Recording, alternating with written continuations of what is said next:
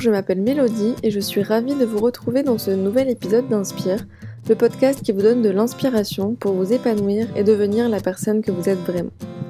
Aujourd'hui, je reçois Alice, qui après plus de 10 ans dans le secteur du pétrole, a créé une entreprise dans la géothermie, une énergie propre et respectueuse de l'environnement.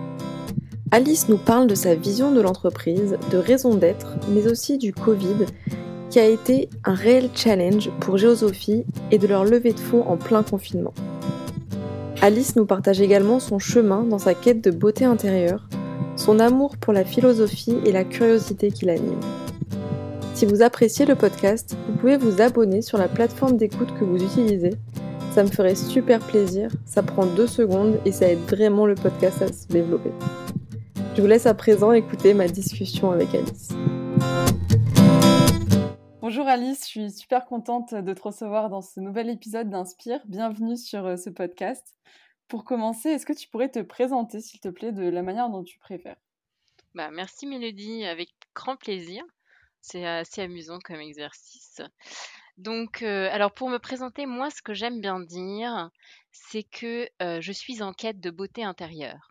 Alors la beauté intérieure, ça fait évidemment penser à la beauté intérieure des gens et, euh, c'est quelque chose qui m'intéresse, y compris pour moi-même. C'est quelque chose sur lequel on, travaille toute sa vie. Mais l'autre forme de beauté intérieure sur laquelle je travaille, c'est celle de la terre. Parce que, bon, je suis physicienne, chef d'entreprise, et mon sujet, c'est lié au fait que quand on s'enfonce dans le sol de quelques mètres, il règne toute l'année la même température, donc fraîche pour l'été et chaude pour l'hiver. Et dans un bâtiment, ce qu'on cherche précisément à faire, c'est avoir une température agréable tout le temps. Donc faire le lien entre cette zone du sol où il y a toute l'année une température euh, constante et le bâtiment, c'est une façon très efficace euh, de, chauffer, de rafraîchir, d'avoir un confort thermique pour le bâtiment. C'est la géoénergie. Donc c'est une énergie euh, locale, durable, renouvelable, décarbonée et qui ne se voit pas. Euh, seul souci, elle se voit pas, du coup, on n'en parle pas. Et c'est en partie pour ça qu'on a fondé Géosophie et aussi pour, euh, permettre aux non-spécialistes de savoir ce qu'ils ont comme euh, ressources dans le sous-sol. Parce que ce dont on ne parle pas, en général, on n'y pense pas. Et, c'est un des gros soucis, sachant que quand même, quand on remet en perspective, en Suède, il y a déjà le quart des bâtiments qui sont équipés. Enfin, on ne parle pas de, quelque chose qui, n'est pas utilisable. C'est vraiment une technologie mature, utilisable, y compris dans beaucoup d'endroits. mais notre rôle, c'est de la rendre accessible au plus grand nombre. Ok, donc tu as créé Géosophie dans le prolongement du coup de cette quête de beauté intérieure de la Terre. C'est ça, alors, ouais, ouais, enfin, à l'époque, je ne le formulais pas de la façon, de beauté intérieure, mais en fait, ce qui s'est passé, c'est que moi, j'ai pas toujours eu une très grande beauté intérieure puisque mon mon parcours a démarré dans le pétrole. Quel a été ton parcours justement tu peux nous en dire un peu plus là-dessus? Ouais, alors en fait, donc j'ai j'ai été je suis physicienne de formation et j'ai passé, quasiment 12 ans, enfin oui 12 ans, dans une entreprise de services pétroliers en commençant dans les opérations. Donc j'ai commencé après ma thèse, je suis partie euh, sur le terrain euh, euh, construire des puits. Alors en partie pour faire de la géothermie profonde, c'est-à-dire aller dans le sous-sol très profondément dans des zones où, où, la température augmente beaucoup, typiquement 150 degrés en l'occurrence, pour faire de l'électricité. Et aussi beaucoup pour aller chercher du gaz, parce que j'étais en Allemagne du Nord et il y a pas mal de poches de gaz. Mmh Donc j'ai commencé comme ça dans les opérations vraiment euh, sur les chantiers avec euh, mes bottes et mon casque.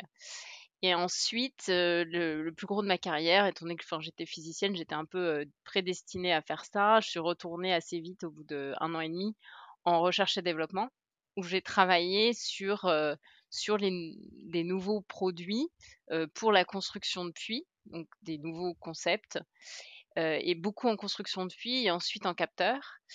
Et c'est juste qu'à un moment, avec la crise de la quarantaine, je me suis dit: «Non, mais mmh. c'est plus possible, mmh. de continuer à travailler, dans le pétrole. mais comment faire pour récupérer» enfin récupérer, c'est peut-être pas le bon mot, mais pour réutiliser le savoir-faire qu'on a acquis, enfin parce que mon associé est également, issu du secteur pétrolier, qu'on a acquis dans le sous-sol, comment faire pour le réutiliser?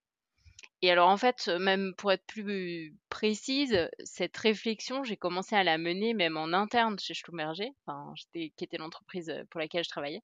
Mmh Et donc, on a commencé à faire un petit groupe d'intrapreneuriat, à réfléchir justement à qu'est-ce qu'on peut faire d'autre. Et au bout d'un moment, moi, je me suis un peu désolidarisée de ce groupe-là parce que je me suis rendu compte qu'en fait, c'était aussi être entrepreneur qui m'intéressait. C'est-à-dire pas seulement travailler en intrapreneuriat sur un projet en interne dans l'entreprise, mais, mais en même temps faire un grand saut et, et, et faire une entreprise de zéro pour Mmh. laquelle on maîtriserait tous les éléments. Ouais. Est-ce que, quand tu étais enfant, justement, quel était ton métier de rêve? Parce que est-ce que tu rêvais plutôt de grande entreprise ou d'entrepreneuriat ou complètement autre chose? Oh là là, alors ouais, non, alors quand j'étais enfant, j'aurais je savais même pas ce que c'était qu'une entreprise. Enfin, je non, non, non. En fait, heu, comment je suis arrivée, heu, pourquoi je suis devenue physicienne? En fait, heu, je suis arrivée à la physique, heu, par l'astrophysique. J'étais pas du tout un enfant, heu, on on entend souvent que les, heu, les scientifiques, heu, enfin, c'est l'im l'image d'Épinal, c'est des gens qui démontent tout, Mmh. heu. Alors moi, pas du tout, j'ai jamais rien démonté de ma vie. Moi, j'étais plutôt une, heu, une contemplative OK.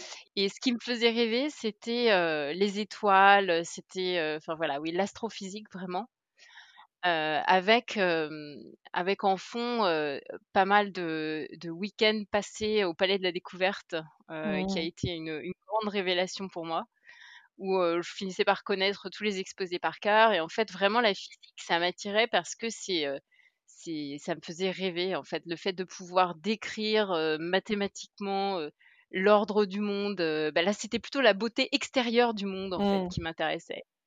Et, heu, et et voilà, en fait, je suis donc non, quand j'étais enfant, mais alors j'étais à des kilomètres de ça, je n'imaginais même pas avoir une utilité sociale quelconque, puisque voilà, ce qui m'intéressait, c'était vraiment le beau, hein, Mmh.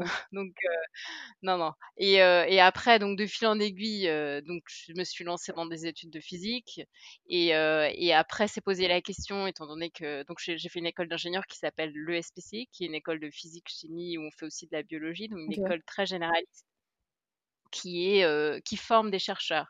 En fait, heu, à l'époque où j'étais, on avait la chance d'avoir un directeur, heu, complètement exceptionnel qui s'appelle Pierre-Gilles Degène, qui a un prix Nobel de physique. En fait, c'est une école qui a, qui a, dans son histoire, vu beaucoup de prix Nobel, y compris les Curie, qui étaient les premiers. D'accord.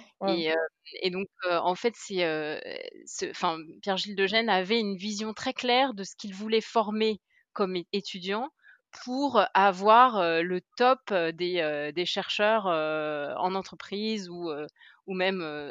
OK. Et donc dans sa vision, en fait, ce que ce qu'il voyait, c'est enfin ce qui est ce qui fait le le la le charme de cette école, c'est qu'il y a à la fois enfin donc plusieurs matières qui sont toutes étudiées jusqu'à un niveau de recherche. C'est-à-dire qu'on étudiait, de la physique, alors il y a la physique, ça se déclinait par exemple de l'optique, heu, jusqu'à un niveau où on était capable de lire des articles de recherche et on étudiait à l'opposé de la biologie ou de la neurophysiologie pour comprendre le cerveau jusqu'à être capable de lire un article de recherche. Mmh. Et en fait, cette pluridisciplinarité, c'est quelque chose d'extrêmement riche, moi qui m'a beaucoup servi, heu, en R&D et qui me sert encore, enfin dans dans toute ma carrière parce que, en fait, ça permet d'ouvrir l'esprit et heu, et ça, c'était enfin voilà, parce qu'il se trouve qu'il y avait vraiment cette équipe pédagogique complètement géniale, heu, qui nous nourrissait, heu, beaucoup. Donc voilà, enfin après cette thèse, Mmh. après ma thèse, après cette école, j'ai fait une thèse de physique et après ma thèse, se posait la question: «Est-ce que public ou privé?» et c'est vrai que, en fait, je me voyais pas, enfin c'est en partie les ressources la gestion des ressources humaines du public qui m'a découragée d'y aller, Mmh mh. heu, parce que, ça me paraissait, poussiéreux et arriéré. En fait, j'ai plusieurs tantes qui sont chercheurs, enfin j'ai beaucoup de chercheurs dans ma famille et qui sont soit aux États-Unis, soit en Suisse et qui avaient en fait fui la France parce que, la façon dont sont traités entre guillemets «les chercheurs» en France, que ce soit en termes de reconnaissance, en termes de salaire, en termes de tout, et et était et est encore, de mon point de vue, assez, heu, on va dire archaïque. Donc avec ça, heu, c'est pour ça que je suis partie dans le privé et après j'ai eu plusieurs options dans le privé et c'est vrai que là, ce que me proposait, heu, enfin ce dont j'ai parlé là tout à l'heure, Mmh heu, le le le parcours aventure, Ouais. avec un passage dans les opérations, donc sur des rigs, ça me paraissait, enfin c'était un vrai défi. Quoi. Mmh. Et ça, ça me plaisait bien en fait, ce côté vrai défi. Puis il faut aussi se remettre en arrière. Ça peut paraître bizarre aujourd'hui de se dire qu'aller dans le pétrole, c'est bien. Mais à l'époque, ça fait bizarre, mais à l'époque, c'était plutôt bien en fait. C'était en général les meilleurs des promos qui allaient, qui étaient recrutés dans ces entreprises-là. Bon, maintenant, c'est vrai que c'est plus du tout le cas. Hein. Là, je suis mmh. en contact avec des jeunes. Ils, arrêtent même de faire la junior entreprise pour les entreprises de ce type. Mais, mais c'est vrai qu'il y a 15 ans, il y avait aussi une forme de reconnaissance sociale à aller dans ces secteurs-là. Donc ça, plus ce côté aventure, c'est ce qui m'avait décidé. Oui, à l'époque, en fait, ça correspondait bien avec, ce que, avec ta personnalité du moment. Aujourd'hui, tu es très engagée dans la transition écologique. Quelles ont été justement les étapes de ta sensibilisation et de ton engagement?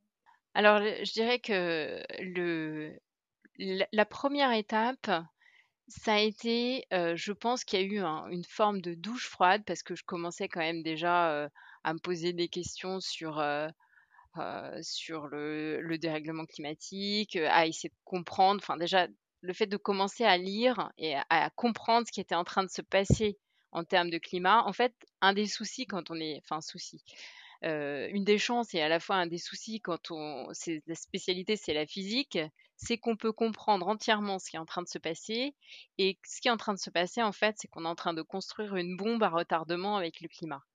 Et donc ça, en fait, le fait de le réaliser, c'est quelque chose de compliqué d'un point de vue psychologique pour tout le monde. Mais je dirais que peut-être mmh. quand on est physicien, c'est encore plus compliqué parce que une fois qu'on a regardé le truc un peu et qu'on a compris, on se dit ouh là là, mais, mais vraiment c'est juste pas possible en fait. Après, le, un des soucis, moi, une des barrières que j'ai et que je pense que tout le monde a, c'est qu'en fait après, on est pris dans une logique alors moi, il y a mmh. un, philosophe qui s'appelle Michel Olivier qui parle de désencastrement et moi, ça me parle énormément cette image.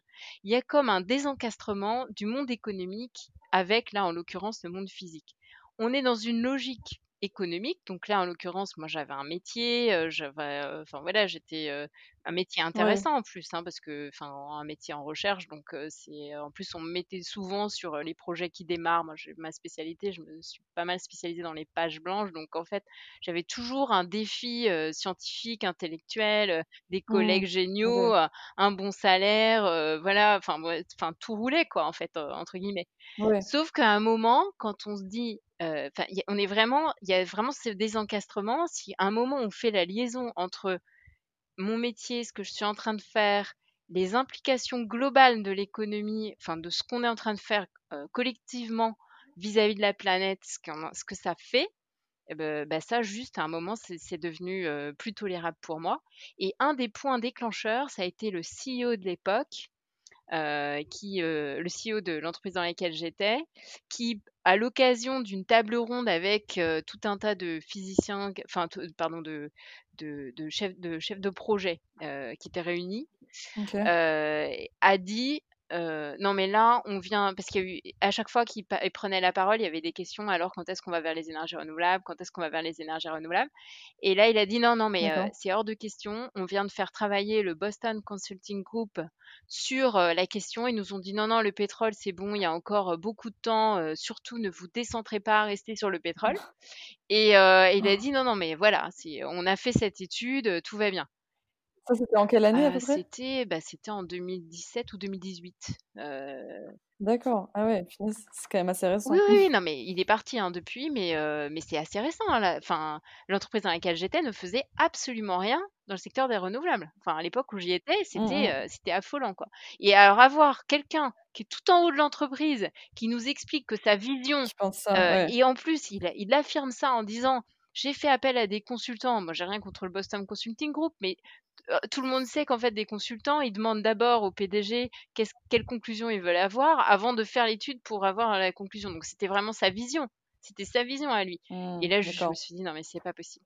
Et en fait, à l'époque, donc c'est là qu'on a commencé à travailler en intrapreneuriat à plusieurs, parce qu'on était plusieurs à penser ça, et qu'on s'est collectivement enfin, on a rassemblé nos esprits pour nous dire qu'est-ce qu'on fait. Et en fait, assez vite, on a, on a attiré l'attention du management français qui eux étaient un peu en désaccord avec, finalement le management global. Et finalement, c'est eux qui ont eu raison parce qu'aujourd'hui, c'est en train d'évoluer dans l'entreprise, etc. Et, et grâce mmh. à ça, en fait, j'ai pu reprendre des études.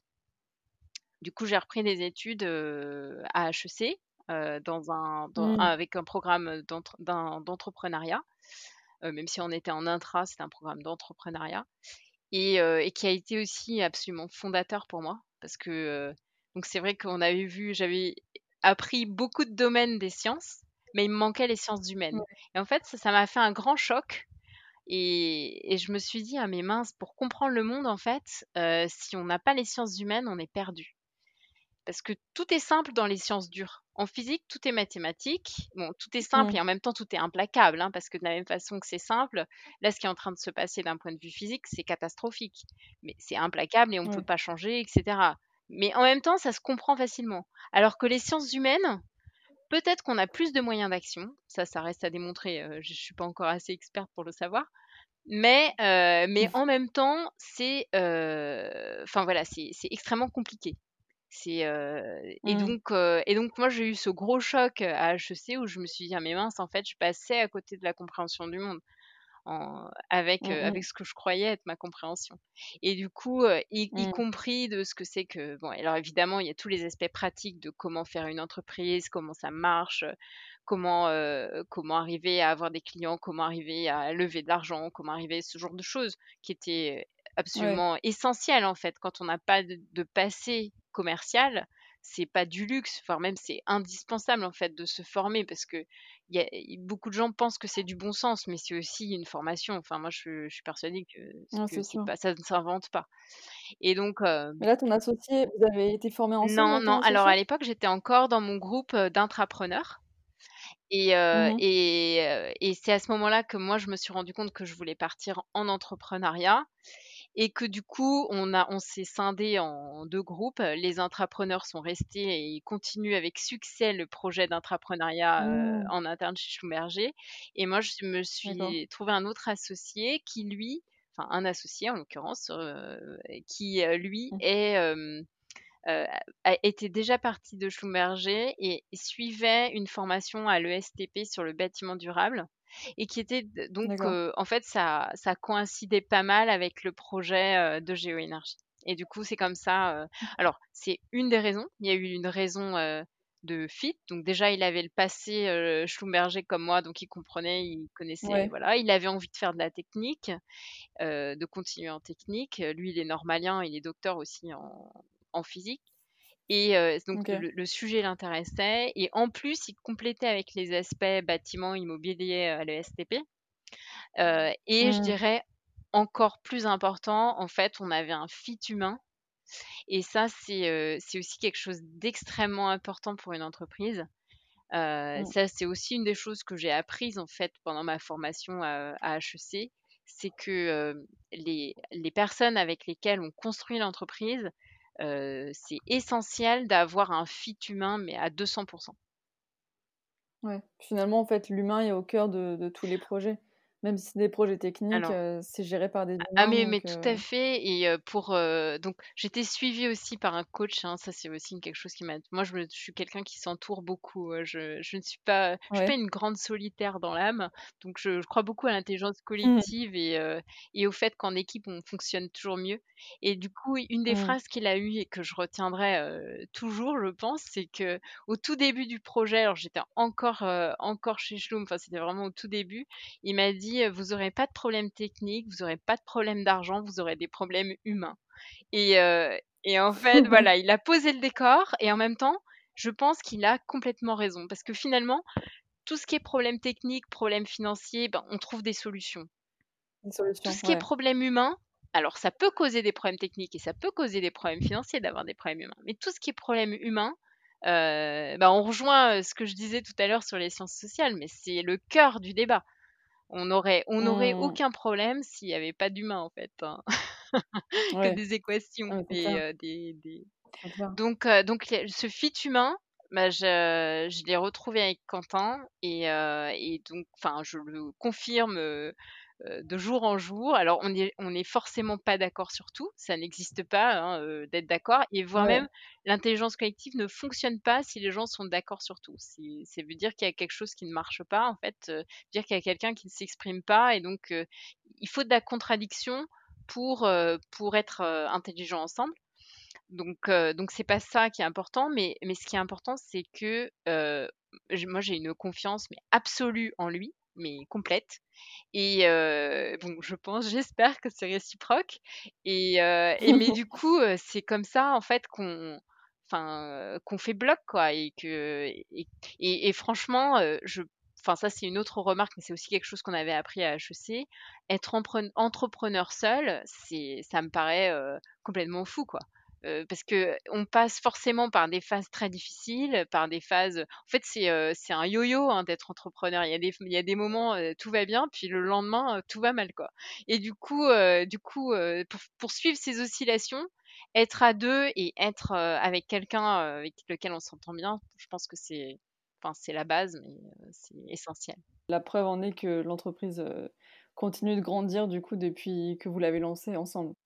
Oui, oui, alors tout à fait. Là, en plus, maintenant, on a trois salariés. On, s'attend à en avoir un quatrième très prochainement, plus des stagiaires. Et en mmh. effet, au moment où on les embauche, on fait aussi très attention au fit humain mmh. et à voir est-ce que ça va matcher au-delà même enfin, des compétences des gens parce que, parce que cette entente-là, elle est essentielle. Tout à fait. Quand on cherche un emploi, on fait attention à la culture de l'entreprise et à la vision de l'entreprise et du coup au côté humain et à la place de l'humain dans l'entreprise. Et du coup, je trouve ça assez intéressant ce que tu dis parce que ça montre que même en fait quand tu crées ton entreprise et donc au tout début dans les premiers recrutements, tu penses aussi et tu fais aussi attention justement à, bah, la part d'humain que tu mets euh, dans l'entreprise, euh, aux valeurs que tu veux représenter, incarner et du coup euh, aux valeurs des personnes que tu recrutes quoi. Oui, alors oui, Absolument. C'est, enfin, tu vois la genèse. Enfin, là, ce que je te raconte, c'est vraiment la genèse. Et après, je suis assez d'accord. Je pense que c'est quelque chose qui se propage et c'est une culture. Mmh. Et donc, donc c'est une des briques qui fait que après, on, on sait qu'on va bien fonctionner ou pas. Alors, dans, dans cette mmh. veine-là, je ne sais pas si tu as déjà entendu parler de l'entreprise Alan. Alors, moi, je suis admirative de, de leur fonctionnement. je ne sais pas si, tu sais, mais non, qu'est-ce que en fait, c'est une entreprise qui, qui se veut avec un mode de management complètement libre où on n'impose pas les vacances, ou enfin les gens prennent les vacances comme ils veulent, rien n'est ah imposé, etc. Alors après, eux, une des problématiques qu'ils ont, c'est les recrutements du coup et le fait que de temps en temps, ils doivent licencier des gens parce que dans ce mode sans aucun contrôle, bah, alors des abus, je sais pas en fait pour quelles raisons ils licencient les gens ou des absences de performance ou voilà. Mais mmh. mais enfin moi je, je suis assez admirative de, de ce qu'ils arrivent à faire, sachant qu'ils sont quand même assez nombreux et tout ça. Alors moi, je ne sais pas si on arrivera à être, mmh être aussi, aussi performant en termes RH. après, ce qui, je pense qu'un des aspects qui qui peuvent faire que ça marche, c'est le fait que l'entreprise part sur des valeurs, comme tu le disais, et aussi a une raison d'être. Alors, je ne sais pas si tu es familière avec mmh. ce concept-là. Je trouve qu'Elisabeth Laville, je ne sais pas si tu connais Elisabeth Laville, alors c'est quelqu'un de génial, hein, on parle bah, extrêmement bien. En fait, quand elle parle de l'évolution de, des entreprises vis-à-vis -vis des enjeux de société et des enjeux environnementaux, il y a eu trois grands temps un premier temps qui était de croire, bah écoutez, une entreprise, c'est fait pour faire de l'argent, ensuite on paye des impôts, et avec ces impôts, on fait fonctionner l'État, et c'est le rôle de l'État de s'occuper de la société et de l'environnement. Ça, c'était une première phase.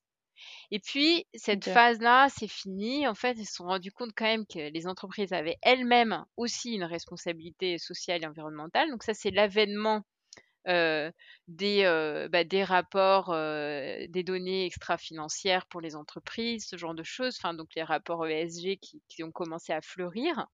Et dans ces rapports-là, en fait, ce que faisaient les entreprises, c'est qu'elles disaient, bon, potentiellement, on a des impacts négatifs sur la société ou sur l'environnement, mais ce qu'on cherche à faire, c'est nous améliorer et, euh, et, et, diminuer du moins nos impacts négatifs, tout en gardant quand même comme moto le fait de faire de l'argent et d'être une entreprise économiquement mmh viable.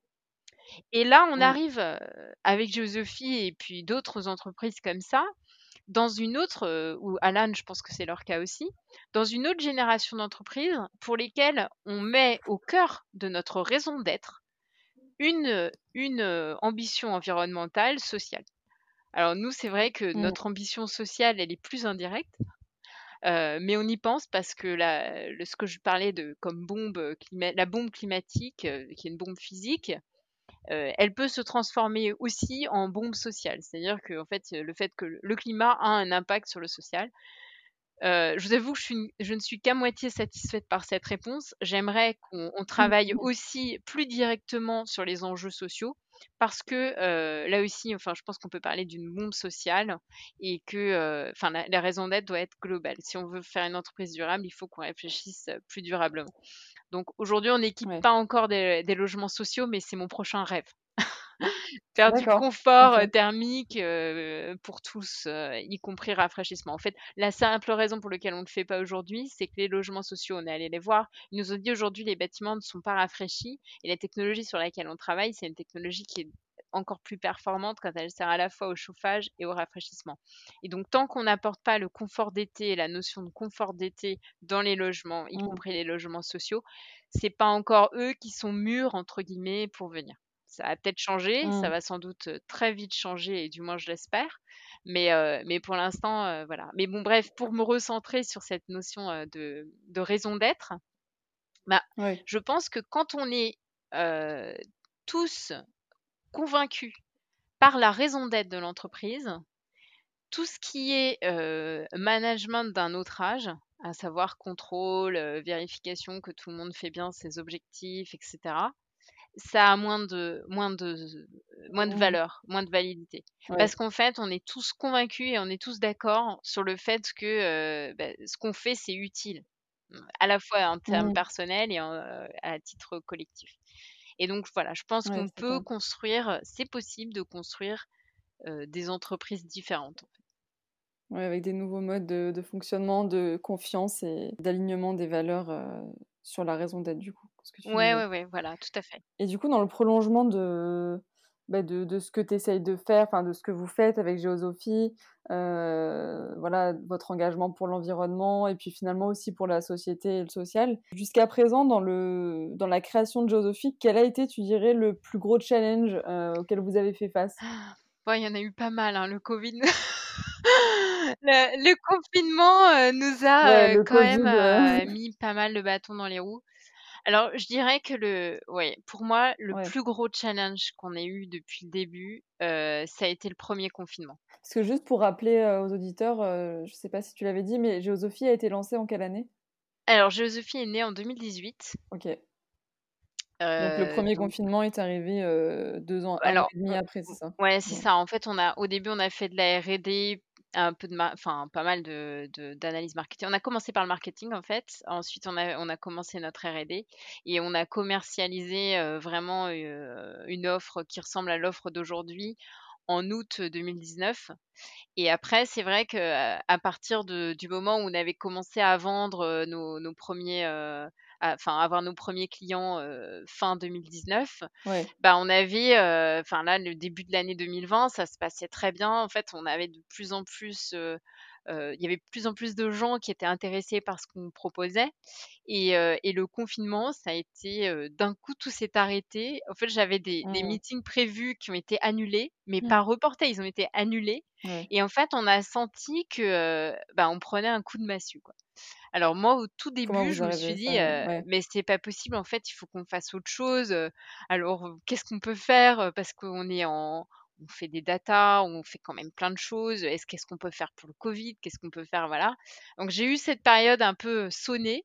Heureusement, Mmh. mon associé un peu moins. Alors je pense que lui, il était sonné pour des raisons personnelles, parce qu'en plus lui, il a des enfants petits, donc euh, lui, il était déjà en galère tellement Ok. c'était tellement compliqué avec ses enfants qu'en fait, après, Joséphie, c'était la couche en plus. Moi, j'étais vraiment euh, tracassée. Donc, j'ai des enfants aussi euh, en âge scolaire. C'était pas simple, mais c'était moins compliqué qu'un enfant. Lui, ils sont vraiment en bas âge. Mais, mais du coup, j'ai eu cette phase, enfin, moi, je pense que j'étais limite déprimée, en fait, hein, où je me disais: «C'est pas possible, quoi», enfin, voilà. Et puis après, c'est revenu. alors, c'est revenu quand même progressivement, ne serait-ce que pendant le confinement. À force de parler avec des gens, en fait, je, je me, enfin voilà, en fait, et à force de se dire, mais cette crise-là qui est en train d'arriver, si on la prenait plutôt comme un, avant-goût de la multitude de mmh. crises qui vont nous arriver, et si, alors il y avait des petites images qui, montraient qu'en fait, la crise climatique par rapport au Covid, le Covid, c'était rien. c'est ça. La voilà, vague, voilà, la vague énorme. Et en fait, c'est vrai, c'est vrai, c'est complètement vrai. Et je me suis dit, bon, ok, on n'a pas l'impression d'être prioritaire, mais en fait, au fond de nous, on l'est. La mmh. plupart des gens ne se rendent pas compte qu'on est prioritaire parce que là aujourd'hui, ce qui semble prioritaire, c'est mettre des masques et mettre du gel et voilà chercher un vaccin. Ça semble être prioritaire. Mais si on juste on, fait un pas en arrière et on voit la grosse vague du climat derrière, on est tout aussi prioritaire. Mmh. Et du coup, à partir du moment où c'est bon, je me suis remise dans cet état d'esprit-là, ça y est, on était reparti, on était à fond et enfin, le reste de l'équipe, je pense, n'a pas eu ces remous, à savoir les gens qui, faisaient vraiment dans la technique, parce que comme pour eux, euh, nous on fait beaucoup de enfin on fait du logiciel et de la modélisation physique, donc c'est des choses qui se font bien à distance. D'accord. Euh, Vous voyez pas trop l'impact peut-être? Voilà, eux, il n'y avait pas, en fait, pour tout ce qui est technique, ils avançaient très bien en fait. Il y avait pas, bon, évidemment, ils préfèrent se voir, évidemment, on a plus d'idées quand on est ensemble, c'est plus agréable, etc. Mais il n'y avait pas, enfin, c'était pas le gros choc comme ce qu'on a vu commercialement. Mmh. où en fait c'était un énorme coup de massue. Et, et même maintenant, en fait, je me demande si on est remis, quoi. Enfin, vraiment, ça a été un. Ah en fait, ce qui est, ce qui est assez intéressant, c'est que l'année dernière, on parlait beaucoup du décret tertiaire dans le secteur. Alors, c'est peut-être un peu trop spécifique, mais ce que j'ai observé, c'est que avec ce coup de massue, il y a plein de gens qui sont là à se dire, mais non, mais ça, ne va pas arriver. En fait, on va, on va oublier l'environnement. On mmh va, on va, c'est pas possible. Il y a le côté social qui est plus important. Sauf que en fait tout est lié, hein, et que si on si on travaille pas sur l'environnement, en fait, on ne peut pas travailler sur le social. Donc je pense que voilà, le, le, le, plus gros challenge, ça a été euh, le premier confinement, sachant qu'en plus on était en, en, cours de finalisation de notre levée de fonds. Et que juste après le début du confinement, euh, bah, nos futurs potentiels actionnaires ont dit non, non, mais là, vous comprenez, là, c'est pas possible. Là, on voit toutes, ils voyaient toutes leurs actions s'effondrer en bourse. Non, là, mmh. on peut pas s'engager dans un nouveau projet. Donc, ça a été, euh, enfin, voilà, on était sur le point de conclure quelque chose. Et puis, en fait, ils sont tous arrêtés. Mmh. Donc, euh, donc moi j'ai repris un peu de partout, j'ai pitché de tous les côtés. Mmh. Euh. au final, au final, on, a dû malheureusement se finir à dire par dire non à certains euh, certains groupes de business angels parce que moi, je, en contre-coup, je me suis mise à vraiment pitcher partout. Ouais. et au bout d'un moment, en fait, on a, là au final, on est on est parti déjà avec quatre associations de business angels, ce qui est beaucoup. Et, et puis j'ai dit à deux, bah, en fait, des moins avancés, en fait, on peut pas, mais c'était un peu de ma faute. J'étais, voilà, j'avais été trop, mmh. ouais. trop en contre-coup. Mais donc voilà, voilà, en fait, le, plus gros challenge, je pense qu'il est là. Ok. Et tu, tu, dis donc que tu as, as, dû voilà, beaucoup pitcher, je rebondis sur ce que tu disais. et j'imagine que quand tu étais chez Schlumberger, c'était pas du tout le même poste, enfin le même genre de mission, de, de tâches que tu avais au quotidien. J'ai une question qui me trotte dans l'esprit, c'est du point de vue plutôt personnel. Quelles sont selon toi justement les plus grandes différences entre euh, bah, la Alice euh, chez Schlumberger et la Alice aujourd'hui euh, chez Géosophie Entrepreneur? Ouais, alors moi, je, enfin, il y, a quand même beaucoup de choses qui, qui sont un peu communes. Hein. D'accord. En fait, enfin, je pense que pour le coup, j'ai été, enfin, j'ai eu beaucoup de chance d'être dans une entreprise comme Schlumberger où j'ai appris pas mal de choses. Et en fait, j'avais un poste de chef de projet où j'avais enfin, je, cherchais de l'argent en fait pour financer des projets de R&D. Mmh Donc tout ça, en fait, ça m'a quand même bien préparé, je dirais, à mon poste actuel. Donc c'est, en fait, ça pas enfin, c'est sûr que les enjeux sont différents. Je dirais que le principal enjeu qui est différent, c'est le pas de filet. C'est-à-dire que quand on est dans une grosse entreprise, on se dit bon bah même si mon projet n'est pas financé, c'est pas grave, bah je fais autre chose. Voilà, en fait, on se dit ça. Et puis, au pire du pire, ce qui va m'arriver, c'est qu'il y aura un plan social et je partirai avec un an de salaire. Et voilà, Mmh. il va pas se passer, euh, il va rien se passer euh, de, de drastique. Là, la grande différence, c'est plutôt ça. C'est plus en termes, euh, en fait, euh, si, si ça ne marche pas, on n'a rien. Voilà, Mmh. c'est c'est c'est plus ça, en fait. C'est plus l'absence de De parachute structure, de ouais. parachute, voilà, à, à titre personnel, ça, ça change quand même pas mal de choses.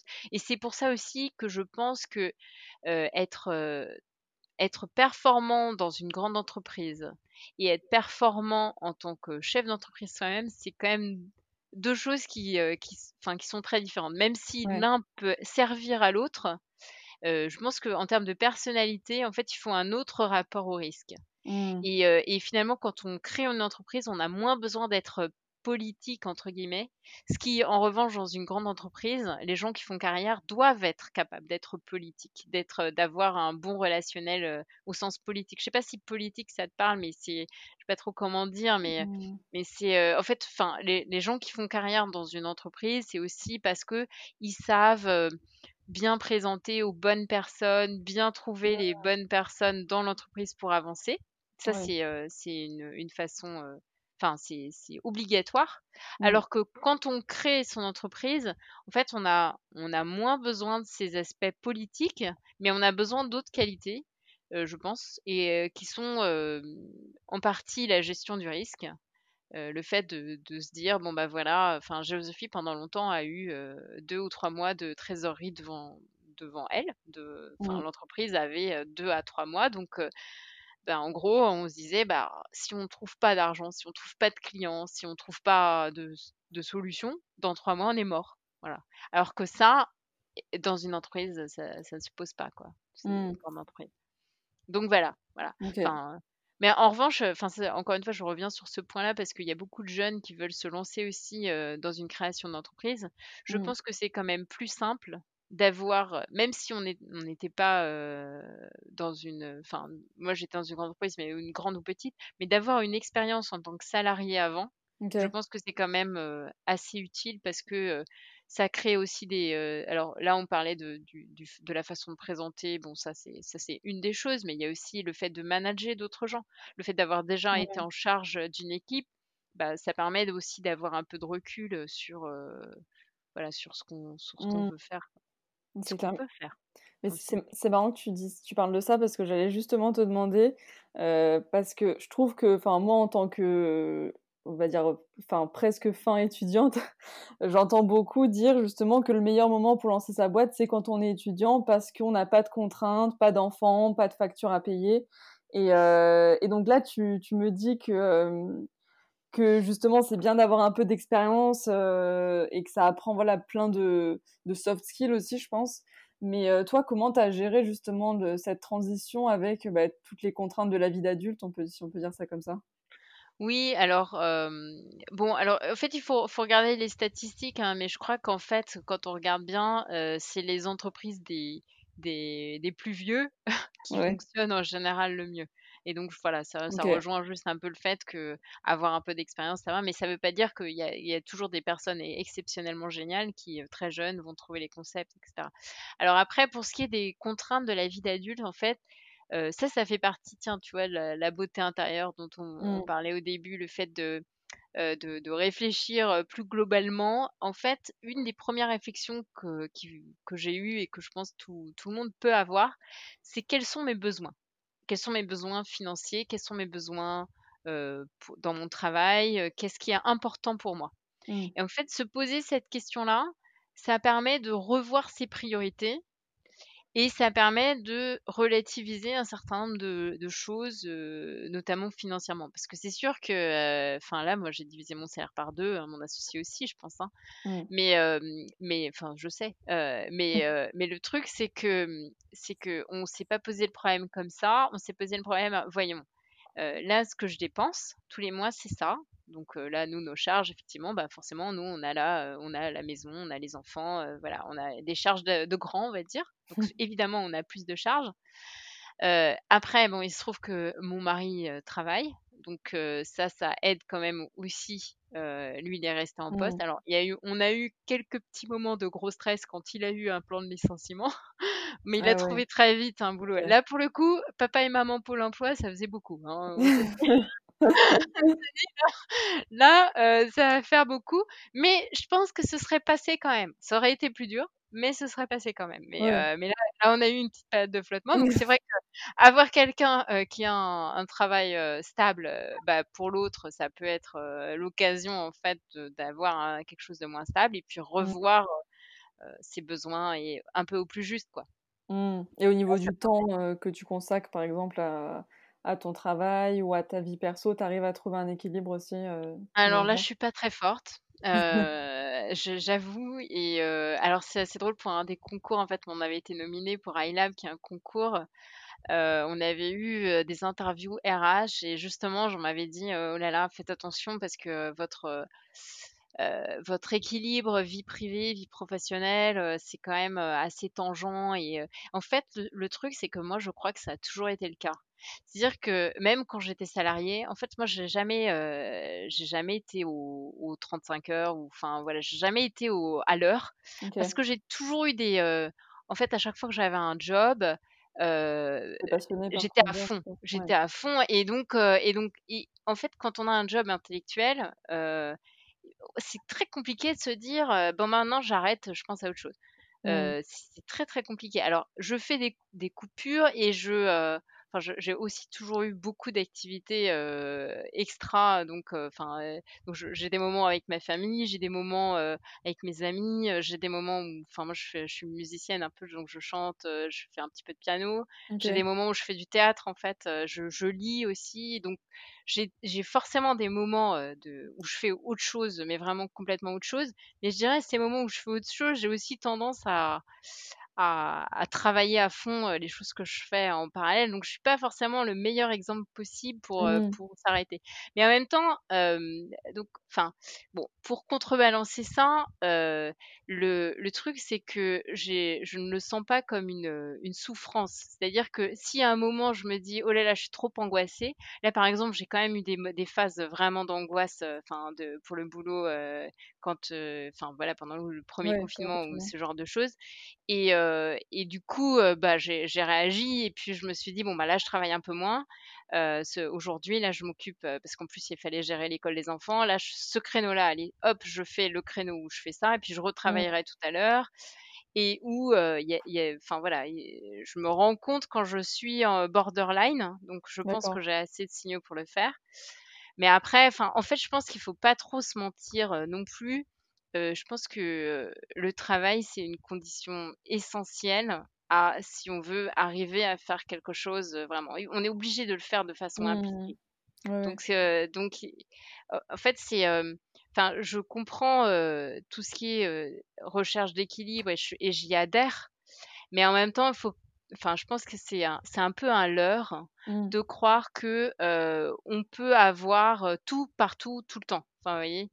Ouais, Enfin, ouais. tu vois, c'est, c'est, En fait, peut-être que c'est enfin, c'est juste ton équi ton équilibre. Toi, ça te t'as pas besoin d'avoir plus de, de temps perso que ça. Là, tu arrives bien à gérer ça comme ça, quoi. voilà, c'est ça, c'est ça. Je pense que exactement, Mm. exactement. Je pense que en fait, c'est à chacun de voir son temps ça. perso, euh, le temps perso dont il a besoin. C'est une très bonne façon de le résumer. Mm. Et, et après, en fonction aussi de, euh, de, je pense qu'il y a aussi une notion de, on revient à la raison d'être et euh, de l'entreprise. Hein. Mm. C'est-à-dire que je pense que si euh, mon travail euh, c'était euh, c'était pas un travail intellectuel déjà, si c'était un travail qui ne qui me nourrit pas, parce que finalement mon travail me nourrit énormément. Ouais. Et du coup, si ça ne me nourrissait pas, je pense d'aller que je, ailleurs. ah, peut-être que pour le coup, je serais aux 35 heures. Enfin, voilà, Ouais, vraiment. Et que du coup, dans le reste de mes... de- Enfin, je verrais ma, ma journée de travail comme ça y est, c'est fini, et maintenant, je me développe. Mm, Et là, c'est pas le cas, la, la frontière est ténue. Mais, euh, mais voilà, je suis pas un exemple, hein, donc euh, je sais pas s'il faut. Bah, si, si, je trouve que justement, tu as un exemple au sens où tu as réussi à trouver un travail dans lequel tu peux euh, grandir et t'épanouir, quoi. Ah oui, alors mais ça, mais ça, je que... fin du travail pour. Ah non, non, mais alors ça, mais alors ça, moi, ça a toujours été. Hein. Parce que même quand je m'ennuyais, à un moment, je m'ennuyais un peu sur des projets et en attendant qu'ils me trouvent un nouveau poste, un nouveau projet, ce que j'ai fait, c'est que je me suis mis un défi à moi-même. J'ai été prof, en fait. En parallèle, j'étais prof en prépa, donc j'ai travaillé comme une dingue, hein, pour le coup, parce que ça faisait longtemps que j'avais pas fait ces trucs-là. Mais ça a été une source d'épanouissement pour moi. Moi, j'ai besoin d'avoir des défis intellectuels et des défis et puis voilà donc mmh. donc donc je enfin il n'y a, pas que l'entrepreneuriat c'était pour dire ça. Mmh, c'est à dire que même en étant salarié si on est dans un poste où on végète alors moi j'aurais jamais pu rester dans un poste où je végète quoi. Au bout de au bout de deux semaines je, je pète un câble. Donc donc voilà. Après Dans, avec cette conception du travail là un travail qui nous fait grandir Mmh.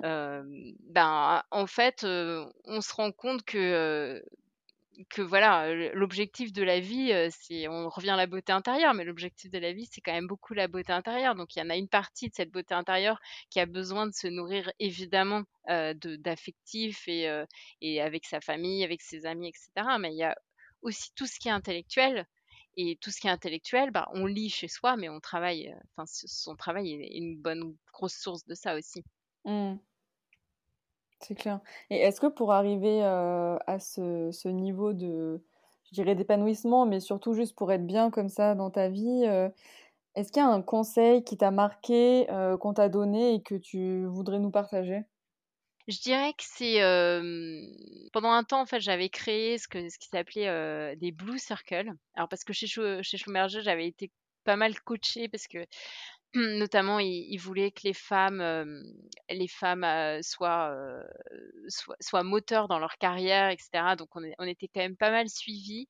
Et dans ce contexte-là, j'avais participé à, un atelier de plusieurs jours. En fait, j'en ai fait plusieurs des ateliers comme ça. Et à la fin de cet atelier, je m'étais donné comme action parce que ce qu'ils expliquaient, c'est que les femmes étaient pas terribles en networking. Et donc, et donc, à la fin de cet atelier, je me suis dit, bon, bah, très bien, je vais faire du networking. Puisqu'il paraît qu'on n'est pas bonne, allez, hop, défi, moi je suis vraiment. Allons-y. Et donc, donc ce que, ce que j'avais, je m'étais mis comme action, c'était de créer des groupes de, plusieurs personnes qui étaient à peu près à mon niveau et d'inviter des gens très haut placés à venir nous partager leur vision, etc. de temps en temps. Alors, j'avais pas fait ces groupes toute seule. En fait, j'avais assez vite trouvé des gens pour m'aider à faire ces, groupes-là. Mmh donc, on avait monté le truc à, plusieurs. Et en fait, ça avait hyper bien marché. À chaque fois que je demandais à quelqu'un de haut placé, donc nous, on avait, je sais pas, à l'époque, j'avais, enfin, j'avais 10 ans de moins, quoi, donc 30 ans. Mmh. Et, et puis, donc, on appelait des gens très haut, enfin, très haut placés. Et puis, on leur disait, voilà, nous, on fait un petit groupe entre nous c'était des gens que je connais côtoyais pas tous les jours, donc c'était des gens d'autres services. Et, et, on appelle, enfin on appelait comme ça quelqu'un de, haut placé et il nous, elle nous, enfin il ou elle acceptait toujours. C'est-à-dire qu'en fait, j'étais assez surprise et au bout d'un moment, j'aurais quand même fini par leur demander mais c'est quoi votre intérêt de venir nous parler à nous, pauvres gens? Pauvres, pauvres gens du bas de l'échelle Et en fait, bah, ce qu'ils disaient, c'est que ça les intéressait en fait. Hein, parce que eux, ils avaient toutes les couches de management entre nous et eux. Mmh et donc, ils avaient s'était intéressé aussi pour voir comment les plus jeunes percevaient les choses. Et donc, mmh. dans ce contexte-là, je me souviens d'une femme en particulier. Moi, une question que je leur posais systématiquement, c'est qu'est-ce que c'est que l'ambition pour vous et comment ça a évolué dans votre carrière? Et une des réponses que j'avais eues, qui m'avait à l'époque, que j'avais trouvé géniale, c'était quelqu'un qui m'avait dit, c'était une femme en l'occurrence, qui m'avait dit, bah moi mon ambition, c'est d'être contente de venir chaque jour au travail. Et, mmh. et à l'époque, je m'étais dit, ah mais génial, c'est ça l'ambition. Moi, c'est ça aussi pour moi. et donc pendant assez longtemps, je me suis dit, c'est ça l'ambition. Jusqu'à ce que je, lise un livre, mais alors là, l'auteur m'échappe. il faudrait que je te le redonne après. ou, ou c'est pas grave. Enfin, jusqu'à ce que je lise qu'en fait, beaucoup de femmes avaient tendance à s'enfermer et à ne pas se mettre d'ambition. Mmh. Parce que justement, bah, je suis bien, donc ça va, donc c'est ça mon ambition. Or, or, en fait, on pouvait être plus ambitieuse que ça.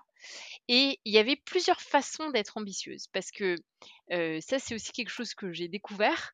C'est-à-dire que être ambitieux, on peut l'être collectivement. Et je pense que ça, c'est un type d'ambition qui me parle.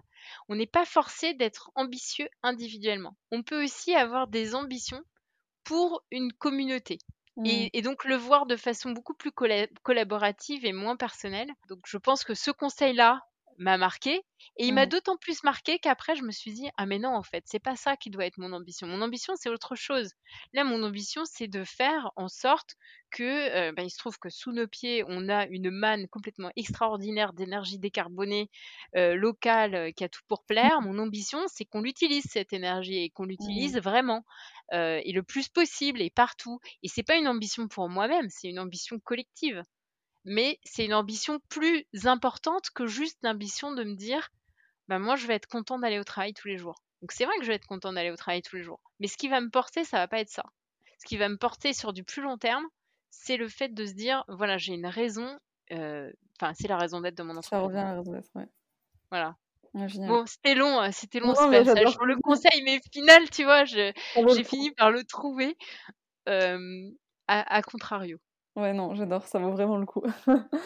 Et du coup, tu disais que tu adores lire et que tu lisais beaucoup. Est-ce que tu aurais des, des livres à recommander aux auditeurs Des livres qui Alors, t'ont marqué ouais, euh, moi, je, je suis une fan absolue. Alors là, on parle plutôt de livres de philo, etc., hein, pas de romans, même si je lis des romans aussi. Hein. moi, je suis une fan absolue d'Edgar Morin. Alors, je sais pas si tu connais Edgar Morin. Pas du tout alors en fait, c'est un je sais pas comment le définir, je sais pas s'il se dit philosophe ou sociologue, qui est assez âgé, il doit avoir plus de 90 ans et il donne encore des interviews, mais il est absolument génial ce monsieur. je enfin voilà et et en fait lui, son son grand moto, c'est la pensée complexe. Il, donc il travaille depuis le, début de sa carrière, donc c'est un directeur de recherche au CNRS, et il a eu un parcours un peu atypique. Je pense qu'il a étudié plusieurs disciplines, que ce soit la sociologie, la philosophie, la, enfin vraiment plein de plein de domaines variés. Et, et en fait, donc, enfin, ce qu'il explique, c'est que le monde est complexe, et que pour le comprendre, il faut raisonner différemment, il faut raisonner de façon systémique et en essayant d'être le plus global possible pour, pour comprendre ce qui se passe. Mmh. Et ça, en fait, moi, ça, ça me, ça c'est pareil, ça, ça m'inspire énormément. Mmh même si je pense être en limite de capacité intellectuelle pour le faire. Et assez souvent, je, me sens en limite de capacité intellectuelle pour le faire. Parce que on oublie toujours beaucoup de choses et en fait, je, je me demande si, alors mon cerveau ou le cerveau des humains de façon générale, je ne sais pas si on peut généraliser, est en mesure de le faire. Ça, c'est une des questions que je me pose en ce moment. Je suis d'accord sur le fait que, bah, typiquement, là, dans notre travail, nous, on, on, essaye de raisonner de façon la plus systémique possible, ne serait-ce déjà que techniquement en prenant en compte le sous-sol, le bâtiment, les apports extérieurs solaires, etc. Mmh mais aussi qui a été, ce qui a été présent dès le début, parce qu'on parlait des sciences humaines et on parlait de tout ça. Enfin, en fait, ce qui a été présent dès le début, puisque nous, on travaille dans le secteur immobilier, c'est de voir quelles implications ça avait en termes de valorisation immobilière pour les bâtiments, puisque c'est ce filtre-là qui est utilisé aujourd'hui dans ce secteur-là. Si on parle du désencastrement entre économie et monde physique, là en l'occurrence, le monde économique donne des prix aux bâtiments. Mmh et donc, c'était ce filtre-là, en termes de, pensée complexe, que, qui m'intéressait. Et puis, avec le temps, là, je suis en train de me rendre compte qu'il y, a les usagers qui sont importants aussi il y a, enfin, il y a aussi d'autres facteurs qui s'ajoutent en fait hein, à, ces, déjà ces axes qui sont déjà assez compliqués à résoudre en eux-mêmes. Et donc, quand on fait ce panorama global de tout ce qu'il faut prendre en compte vraiment mmh. Pour que, pour qu'en fait tout le monde réalise que c'est notre intérêt à tous de faire en sorte que on équipe des bâtiments de façon à ce qu'ils soient autonomes le plus possible en énergie, etc. Bah, rien que sur cet exemple-là, on se rend vite compte que ça se complexifie énormément. Mmh. Et donc, je suis fan de cette approche. Je ne sais pas si j'ai les capacités de la mettre en œuvre. Ça, c'est une autre question. Mais voilà. Ok. Est-ce qu'il y a d'autres, d'autres auteurs ou livres qui te Oh là là, il y en a plein. Alors en ce moment, juste pour la petite anecdote, mon livre de chevet, depuis, depuis que qu'on est en phase active de levée de fonds, alors maintenant c'est fini, mais je l'ai encore. Ça s'appelle Socrate anti-stress. C'est des pilules philosophiques. Alors c'est un petit livre que j'ai emprunté à la médiathèque, mais du coup je le rends pas hein, parce qu'on est en confinement. Donc je le garde, j'aime bien. parfois je me prends 20 pilules philosophiques, mais, mais donc c'est plutôt de la vulgarisation de philo je le lis en ce moment, parfois avec, avec excès, puisque je ne suis pas, je ne me contente pas d'une seule pilule. mais ça marche bien pour, pour l'anti-stress. Ok, trop cool. Je mettrai dans, les, dans les notes du podcast les titres pour que les auditeurs puissent retrouver. Ça peut être intéressant. Ouais, après, après il y en a plein. Hein. Bah là, j'ai lu. non, mais attends, il faut quand même un truc essentiel. je t'ai parlé du webinaire tout à l'heure que je suis en train de, préparer pour après-demain. Donc j'ai lu, j'ai lu le livre de Lorraine Bastide qui s'appelle Présente. Ok. Ça aussi, il faut, ça aussi, c'est un titre, s'il y en a un, justement, qui analyse le fait que les, les femmes sont trop peu présentes et les femmes expertes notamment sont trop peu présentes dans les médias. Mmh. Et, et c'est un livre assez fort. enfin, moi, je, ça m'a quand même assez, enfin, parlé. La seule chose que je dirais sur, ce, sur cette thématique-là, moi, je pense pas être une militante, ni en termes environnemental, ni en termes féministes ou n'importe quoi. Parce que ce que j'ai compris en lisant ce livre-là, c'est que les militants, c'était des gens qui étaient en colère. Mmh. Et je comprends ça et je, et je respecte ça. Et je pense que pour beaucoup de personnes, la colère peut être un bon driver. Mais il se trouve que c'est pas le mien. Moi, le mien, c'était celui dont je te parlais, à savoir, c'est plus, euh, c'est plus une ambition collective. Ça, ça me porte plus en fait que de la colère. Mmh. Et c'est plus dans un esprit de collaboration. Bah, c'est ça, je euh pense que la colère euh, empêche l'écoute de l'autre côté en fait, aussi. Alors, je sais, ouais, potentiellement oui. Oui, potentiellement oui. Après, je pense que c'est juste, ça dépend des gens. Il y a des gens, leur moteur, leur, euh, ce qui leur permet d'avancer, euh, c'est la colère. Il y a des gens, c'est la compétition. Moi, c'est pas du tout ça. Et tu vois, typiquement, la compétition, j'étais malheureuse comme toi en prépa parce que la compétition, c'est pas mon truc. Et même maintenant, euh, quand j'ai. alors, nous, on s'est mis sur un positionnement où normalement, on n'a pas de compétition directe. On essaye d'être en collaboration avec tout le monde. Et quand il y a quelqu'un qui vient en disant ah non nous on veut pas travailler avec vous parce que vous êtes en compétition je leur dis non mais attendez vous avez pas compris là on n'est pas en compétition nous on cherche pas il y a une image que m'avait pris un prof d'HEC que j'aime bien c'est les images d'entreprise qui sont l'idée donc il y, a plusieurs modèles il y a les modèles type meute de loup enfin ça c'est le mmh. où en fait c'est un mâle alpha donc c'est le mâle le plus fort qui lead euh, qui lead la meute. Et donc, c'est une, c'est un modèle de compétition. En gros, c'est le plus fort qui arrive. Et puis, il y a d'autres modèles comme celui des chevaux, et moi, ça me parle bien, où c'est une vieille jument qu'on met à la tête du clan. Et, euh, et, en fait, la vieille jument, son, son avantage, c'est que donc c'est pas la plus forte du tout, mais ce qu'elle va faire, c'est qu'elle va regarder dans l'équipe lequel est le meilleur pour repérer les meilleures prairies, lequel est le meilleur pour pour vous repérer quand il y a un danger, lequel, etc., lequel court le plus vite, lequel, voilà. Et donc chercher les talents autour d'elle pour que ensemble on y arrive plus loin. Et en fait, moi, je me retrouve tout à fait. Je pense que Géosophie, c'est une entreprise de, avec une vieille jument à la tête. Et du coup, on n'est pas dans un mode de compétition, on est dans un mode de collaboration. Et du coup, et du coup, voilà, c'est pour ça que c'est pour ça que je pense que je suis pas militante non plus. C'est parce que j'ai pas cette colère, j'ai pas cette compétition, c'est pas mon drive. Mmh. Si tu pouvais donner un conseil à tes enfants et puis à tous les jeunes en fait qui, qui nous écoutent, qu'est-ce que lequel ce serait? Un conseil pour appréhender un peu mieux le monde de demain. Alors, mon conseil, ce serait euh, de fuir à tout prix la paresse intellectuelle. Et pour ça, ça passe par euh, beaucoup de lecture et éventuellement de l'écriture qui permet de se cadrer les idées. Mais oui, mon conseil vraiment, c'est euh, de ne pas croire que la, bonne voie, c'est la voie de la facilité, notamment en termes d'intellect. Je pense que la bonne voie, c'est la voie, euh, il faut prendre le chemin de montagne, le chemin le plus ardu, mais c'est en haut de la montagne qu'on a la plus belle vue. J'adore, c'est trop beau. On arrive à la fin du podcast, du coup je vais te poser la question signature. Qu'est-ce qui t'inspire, t'aide à grandir et à devenir la meilleure version de toi-même au quotidien? Alors, je pense que ce qui m'aide le plus, c'est de ne pas rester cantonné dans quelque chose, de garder une curiosité globale et de ne pas négliger un aspect de la vie, c'est-à-dire d'être le plus multiforme possible en passant des domaines affectifs aux domaines physiques. Enfin, je marche beaucoup aussi, ça je l'ai pas dit. J'aime bien aller marcher toute seule longtemps. Alors en ce mmh. moment c'est terrible le, kilomètre. Donc enfin voilà, donc c'est je, je sais pas. Alors là, la signature, je sèche un peu.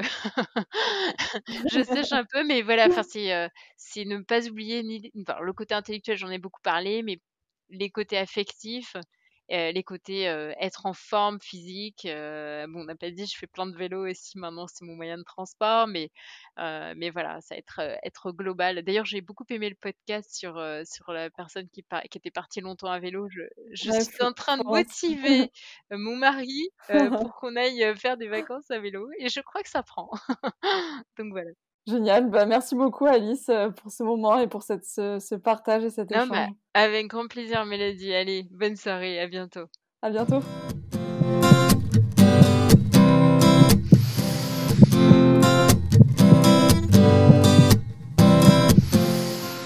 Merci à vous qui avez écouté cet épisode jusqu'au bout. Vous l'aurez compris, Alice est animée par l'ambition collective et la volonté de raisonner de manière la plus systémique possible pour résoudre les problèmes sociétaux et environnementaux qui sont bien plus présents qu'on ne le croit. Cet échange avec Alice m'a beaucoup appris et enrichi. S'il vous a plu également, n'hésitez pas à le partager à un ou une amie qui pourrait inspirer. Et je vous dis à bientôt dans le prochain épisode d'Inspire.